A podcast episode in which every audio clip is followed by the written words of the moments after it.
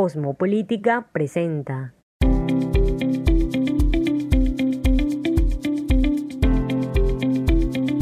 Bienvenidos sean todos y todas a un nuevo capítulo de Conectados, un podcast del Grupo Estudiantil Cosmopolítica. Mi nombre es María José Álvarez y soy estudiante de sexto semestre de Ciencia Política y Gobierno y hoy les quiero compartir mi experiencia de intercambio académico y cómo ha sido estar en México en medio de esta pandemia. Así que si tu plan es irte de intercambio, este podcast es para ti. Bueno, primero que todo, el solo hecho de pensar que te vas a ir a vivir a otro país es increíble. Tú desde antes te vas imaginando los lugares que vas a conocer, los amigos que vas a hacer, absolutamente todo. Y al mismo tiempo es normal que te dé miedo porque no vas a estar con tu familia, te va a tocar aprender a resolver cosas por ti mismo. Yo me vine a México a finales de diciembre del año pasado. Pasé fin de año acá con una familia mexicana, tomé ponche, vi de cerca cómo es de diferente la celebración en comparación con Colombia. Acá las personas no forman tanto alboroto como de pronto lo, lo, hacemos nosotros los colombianos. Que si la ropa nueva, que el equipo de sonido. Acá todo es mucho más tranquilo, pero muy muy familiar y sobre todo acogedor. Sobre la universidad, yo escogí la Universidad Autónoma Metropolitana y unos días antes de que empezaran las clases me puse en la tarea de averiguar las rutas para ir a la escuela, qué opciones tenía, cuánto me tardaba en cada una, aprender a usar el metro. Y sobre eso del metro quería hablarles porque para mí fue muy muy difícil, pues porque nunca había usado uno y el tema de ver rutas y entradas por todos lados para mí fue muy difícil. Me frustré muchísimo al principio y de hecho el primer día de clases no fui sola, tuve que ir acompañada, pero ya a partir de ese día yo pude aprenderme la ruta y de ahí en adelante sí pude, digamos, manejarme sola en el trayecto a la universidad. Cuando llegué a la universidad tuve una clase el primer día y solo entablé conversación con una persona que me pasó unos apuntes de las clases que pues hubo en diciembre, pero así yo me di cuenta de que pasó una, dos semanas y yo aún no hacía amigos. Y eso fue muy duro y yo recuerdo que me puse muy triste y cuando hacía videollamada con mis amigos de Uninorte, recuerdo que me ponía a llorar enfrente de ellos porque era difícil para mí no tener a nadie con quien hablar y de pronto solo ir de la casa a la universidad, de la universidad a la casa.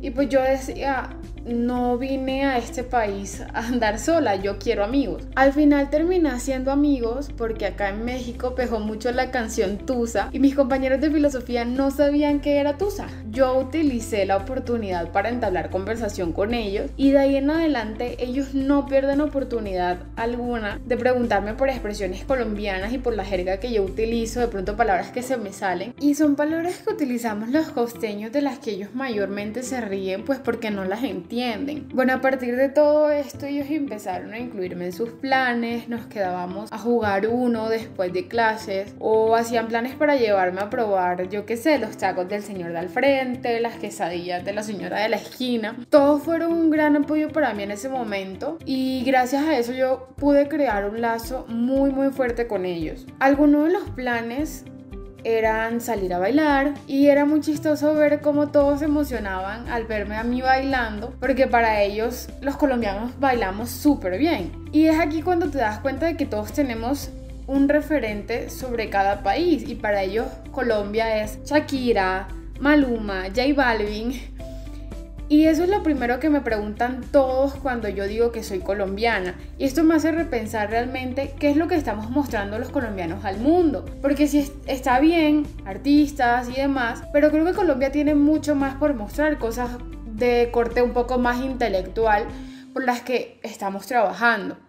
Algo que también ha sido muy bueno es poder conocer personas de otras carreras, porque la mayoría de cursos que yo estoy tomando acá son optativas, así que gracias a esto he podido conocer personas de filosofía, de economía, de psicología, pero realmente si yo tengo que mencionar algo que para mí ha sido mágico, es tener un vagón del metro para mí. Algo que en Barranquilla no hay y esto significa para mí tener la tranquilidad de utilizar el transporte público de manera segura, poder dormirme en el metro si tengo una clase muy temprano sin preocuparme de que algún hombre me pueda hacer algo. Esto es para mí una experiencia que creo que tiene mucho por decirle a Colombia también y más particularmente a Barranquilla.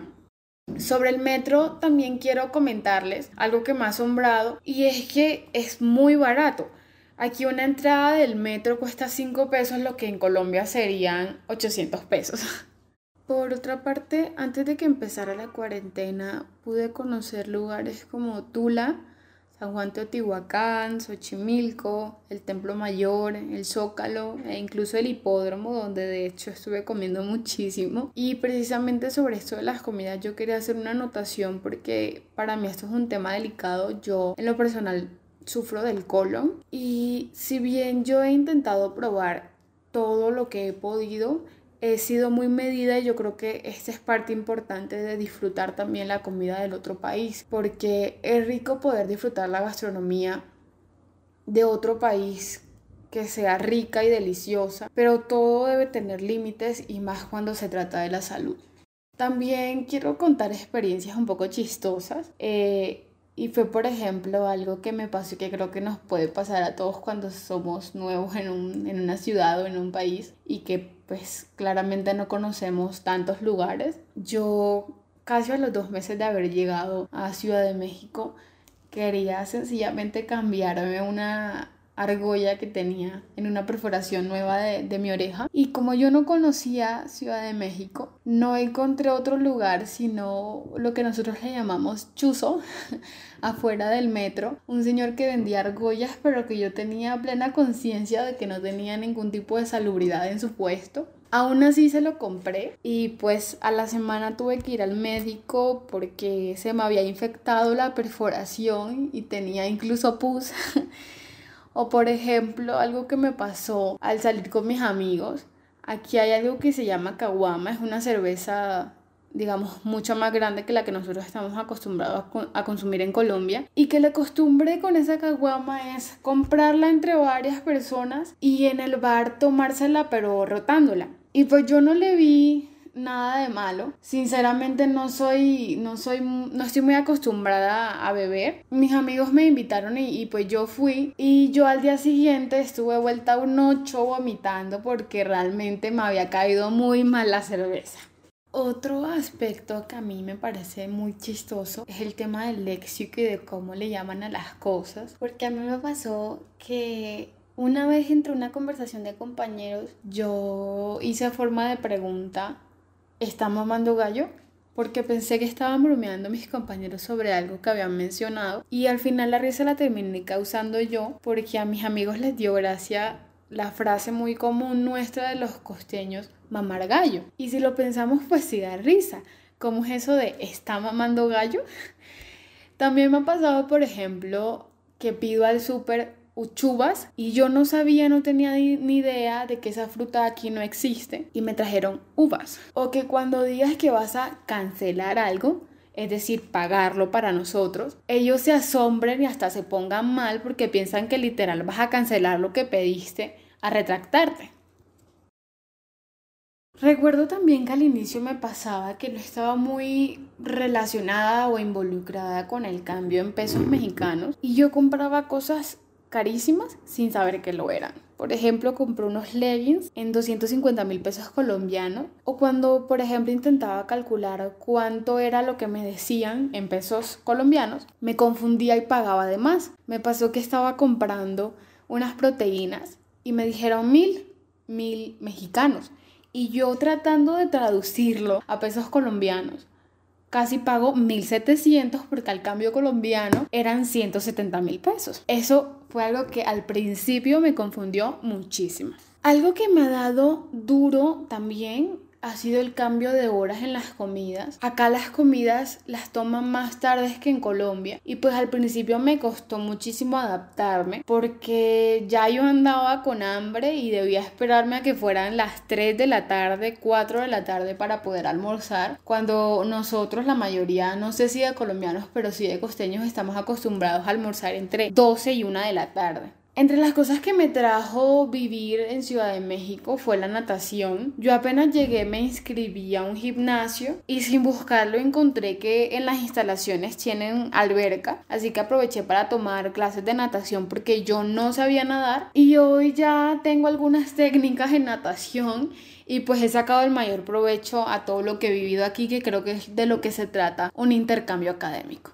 Uno de los retos eh, más complejos que me ha traído estar en un intercambio ha sido dar una clase de Estado y sistema político mexicano, en la que claramente mis compañeros están en ventaja frente a mí, pero lo increíble ha sido aprender a fondo y de primera mano cómo funciona México, cómo manejan aquí el federalismo, cómo se mide el rendimiento de las alcaldías e incluso la distribución político-administrativa de este país, que es muy diferente a la nuestra y que por lo que creo que me ha costado más, pero me ha abierto la mente y me ha dado la posibilidad de hacer análisis comparativos de lo que yo quisiera para Colombia y de los aspectos buenos y a mejorar de cada uno de estos países.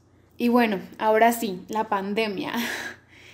Pues cuando comenzó todo el tema de los contagios, a eso de marzo, yo tuve que viajar a Colombia por un tema familiar. Mi abuela se enferma y mi familia me llama a contarme.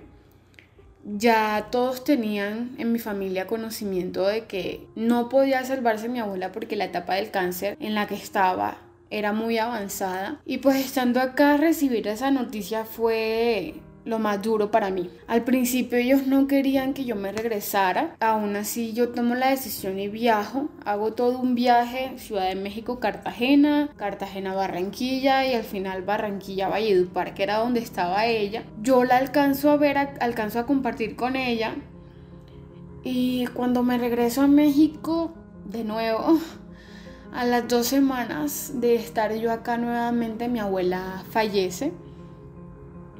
Y digamos que esa ha sido la experiencia más dolorosa de estar tan lejos de mi familia. Bueno, al regresar a la universidad nuevamente acá en México, eh, la UAM cancela clases y nos deja con casi dos meses de vacaciones en los que ellos resolvían cómo iba a proceder todo. Y pues fueron dos meses que yo no puedo definir porque fue un poco de todo.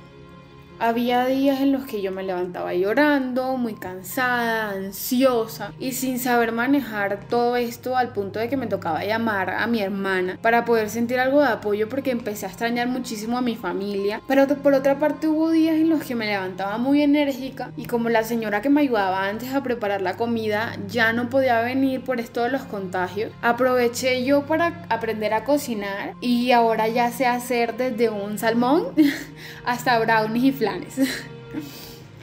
Igualmente me puse en la tarea de leer muchos de los libros que yo me traje para acá y otros que he ido comprando, entre ellos La maravillosa vida breve de Oscar Wilde que recomiendo muchísimo, es la historia de una familia en el Trujillato, muy buena, o Americana, un libro de la afrofeminista Chimamanda Ngozi, entre otros que a veces comparto mi cuenta de Instagram con una especie de reseña sobre cada libro. Para mí lo más importante en esta cuarentena ha sido, primero que todo, mantener un cronograma de actividades, organizarme muy bien, porque estando en casa uno puede perder mucho tiempo sin darse cuenta. Y como aliada, y que recomiendo muchísimo, yo tengo una agenda en la que anoto absolutamente todo, desde lavar los trastes hasta hacer una rutina de skincare. y segundo, me he acostumbrado mentalmente a sentir que estoy en mi vida rutinaria. Es decir, es esencial y es muy importante que no dejemos de lado lo que hacíamos antes, que no caigamos en actividades como, y puede sonar chistoso, pero no bañarnos o pasar todo el día acostados, porque luego nos va a costar mucho coger el ritmo de nuevo, el ritmo que ya teníamos, y además estamos perdiendo tiempo que podemos utilizar haciendo cosas que nos gustan, y con esto aclaro que no estoy diciendo que no podemos tener tiempo para descansar, porque yo sé que en este momento muchos lo necesitamos. Y es por eso que yo intento no perder el hilo de hacer ejercicio todos los días, aunque me cuesta, intento vestirme como si fuera para la universidad, me cuesta mucho. Y son este tipo de cosas las que yo considero que nos mantienen activos. Y bueno, ya para ir cerrando y como cereza del pastel, les quiero contar sobre la experiencia del sismo que hubo en Ciudad de México hace casi tres semanas. Yo ese día regresaba a hacerme unos análisis clínicos y como llegué muy cansada, me acosté a dormir de nuevo, pero realmente no tenía ni 15 minutos de haberme acostado cuando sentí que tembló. Me levanto temblando yo también, no sé qué temblaba más, si, si el sismo o yo. Me estreso porque yo estaba sola en la casa en ese momento y porque no sabía qué tan fuerte había sido, ya que alrededor de un mes atrás había temblado en la alcaldía en la que vivo, pero muy levemente. Y esta vez yo no sabía si era igual pues porque no había sonado la alarma, que es el mecanismo que existe acá para que cuando se da un temblor en el sur del país, acá en Ciudad de México las personas tengan con esa alarma un minuto para salir de las casas antes de que se sienta el temblor. Si bien ya yo tenía una mochila lista con con todos los documentos, las cosas esenciales para cuando este tipo de cosas pasaran. Me faltaba algo y era que yo estaba en pijama y no podía salir así. Y es que aquí es cuando me pongo más nerviosa porque me estoy intentando cambiar y me enredo. Tenía la mochila encima y me estaba poniendo la camisa. Al final salí a la calle muy tarde y cuando subo de nuevo al apartamento que ya todo había pasado, es que recibo mil mensajes de mis compañeros eh, de acá de Ciudad de México preguntándome si estaba bien pues yo estaba bien físicamente, pero estaba muy nerviosa. Ya es cuando me entero que el sismo había sido en toda la ciudad y no solo en mi alcaldía. Y me pongo a ver las noticias que, que estaban ya en redes y me pongo a llorar. Sencillamente estaba muy nerviosa. Y esto ha sido, la verdad, muy traumante porque ya a partir de ahí a veces estoy dormida y como que me da la impresión de que tiembla, pero no está temblando, es sencillamente el recuerdo de que, de que me pegó muy fuerte, yo estaba sola y pues fue, fue muy miedoso pues. No solo eso, sino que hay una pandemia de por medio. Y bueno, ya para terminar, quiero darles algunos consejos a las personas que se van de intercambio eh, según la experiencia que yo he vivido. Y bueno, primero que todo, no hagan los trámites de intercambio en la universidad de forma tardía. Es decir, son bastantes papeles los que se tienen que llenar y tramitar, por lo que es mejor que estén prevenidos y los hagan a tiempo. Eh, segundo, el trámite de la visa háganlo sin, haber comprado antes los tiquetes de avión. Uno nunca sabe con qué puedan salir en el consulado. Y es que realmente son muy estrictos para la entrega de visas. Entonces es mejor eh, que primero hagan el trámite de la visa y luego compren tiquetes de avión para, para irse. Tercero, descarguen Google Maps o en su defecto compren un mapa de la ciudad y de las rutas de, del transporte que vayan a usar, porque esto va a ser realmente su mejor aliado para ubicarse y no estar a la intemperie de poder perderse. Igualmente, tengan todo el tiempo recargado su teléfono por si pasa algo, tengan la oportunidad de comunicarse con alguien. Cuarto, infórmense sobre el clima del lugar al que van. En mi caso yo sabía que acá el clima iba a ser un poco más frío que el de Barranquilla y por eso opté por no traerme sino muy pocas prendas y la mayoría las he comprado acá, abrigos, chamarras, etc. Y por último, lleguen unos días antes, intenten llegar unos días antes del inicio de clases para que puedan acomodarse y tengan unos días para acoplarse de mejor manera, organizar su maleta, ir a conocer la universidad que para mí es muy importante y probar sobre todo las rutas que van a utilizar para, para transportarse. Y listo, esto es todo. Vivan la experiencia al máximo porque es una de las etapas más gratificantes. Van a aprender muchísimo, se van a llevar con ustedes recuerdos muy bonitos, además de la alegría de haber impactado a otras personas porque para conocerlos a ustedes también va a ser una experiencia nueva. Y de esta manera se termina el cuarto capítulo de Conectados. Muchas gracias por escucharnos. Nos vemos en un próximo capítulo. La edición estuvo a cargo de David Vergara y el guion a cargo de María Álvarez. Hasta luego.